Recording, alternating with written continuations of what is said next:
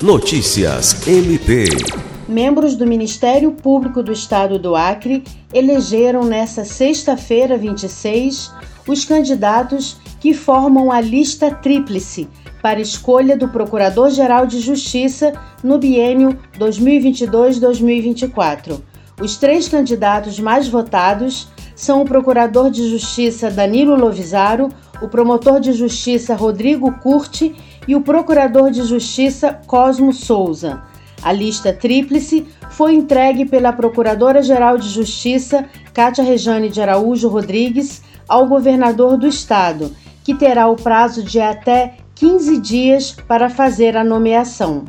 Lucimar Gomes, para a Agência de Notícias do Ministério Público do Estado do Acre.